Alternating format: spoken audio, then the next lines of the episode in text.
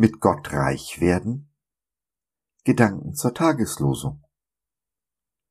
Sondern gedenke an den Herrn, deinen Gott, denn er ist's, der dir Kräfte gibt, Reichtum zu gewinnen, auf das er hielte seinen Bund, den er deinen Vätern geschworen hat, so wie es heute ist. 5. Mose 8, Vers 18. Das ist doch mal ein Vers. Danke, liebe Herrnhuter. Warum ihr aber in euren Losungen den zweiten Teil mit dem Reichtum unterschlagen habt, verstehe ich nicht. Das ist doch das Beste am ganzen Vers, oder nicht?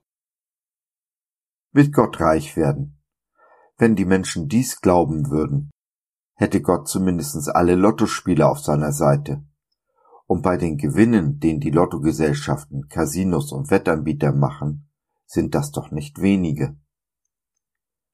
Dumm nur, dass Gott ein ganz anderes Verständnis von Werten hat, als wir es in dieser Welt haben. Wer kennt sie nicht, die Geschichte vom superreichen Jüngling, den Jesus auffordert, alles zu verkaufen und es den Armen zu geben. Der junge Mann geht traurig davon, denn das ist nicht das, was er sich vorgestellt hat. Auch Jesus ist traurig, denn er hatte den Jüngling liebgewonnen. Lies es nach in Markus 10, die Verse 17 bis 27. Warum ist Jesus traurig über den Jüngling, all die Lottospieler und vielleicht über uns? Ich denke, weil uns die Werte dieser Welt oft lieber sind als die, die im Reich Gottes vom Wert sind. Und damit ist nicht nur das Geld gemeint, es betrifft unser ganzes Leben, mit welchen Augen wir diese Welt und uns sehen. Bevor du jetzt sagst, trifft mich nicht, gehe doch mal zwei Minuten ganz intensiv in dich, horch in dich hinein, frage Jesus, in welchen Punkten du der Welt mehr vertraust als ihm. Wenn du offene Ohren hast, könnte die Antwort dich überraschen. Das ist aber kein Problem. Fast jeder von uns hat Bereiche, Herzensdinge, die er lieber selbst in der Hand behält, als Jesus die Kontrolle zu geben. Nun haben wir aber einen Gott, der uns nicht so lässt, wie wir sind. Wie ein guter Weingärtner beschneidet er die Rebe, nimmt uns unsere Herzensdinge, die uns wichtiger sind als er, aus der Hand. Dies tut er nicht, um uns etwas wegzunehmen, sondern um uns etwas Größeres, Besseres und Schöneres zu geben.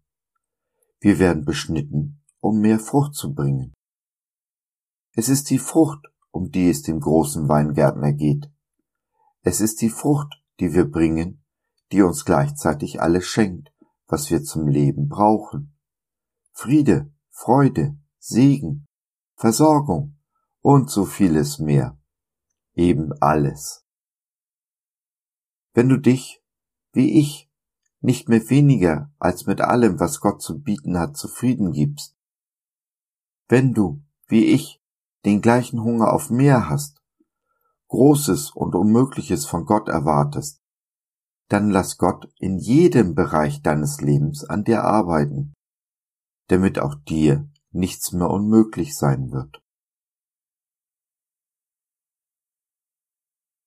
Gottes Schule ist nicht immer einfach seine Wege entziehen sich des Öfteren unserem Verständnis.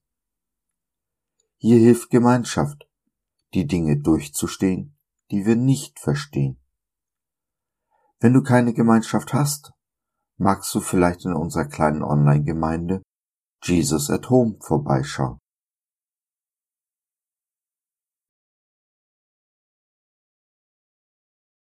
So, das war's für heute. Danke, dass du dir die Zeit genommen hast. Wir hoffen, wir konnten deinen Geist anregen und du konntest etwas für dich mitnehmen. Wenn du in unsere Community Jesus at Home reinschnuppern möchtest, Fragen, Anregungen und oder Kritik hast, dann besuch uns doch im Web www.gott.biz. Hier findest du nicht nur Gemeinschaft, Menschen, die den Glauben leben und mit dir teilen wollen, sondern auch viel Interessantes rund um den Glauben. So zum Beispiel unsere Galerie mit vielen mutmachenden Karten, Wenn dir die eine oder andere gefällt, schicken wir sie dir gerne zu. Kostenfrei natürlich. Also, schau rein, lass von dir hören. Wir würden uns sehr freuen. Bis dahin, alles Liebe. Dein Josef.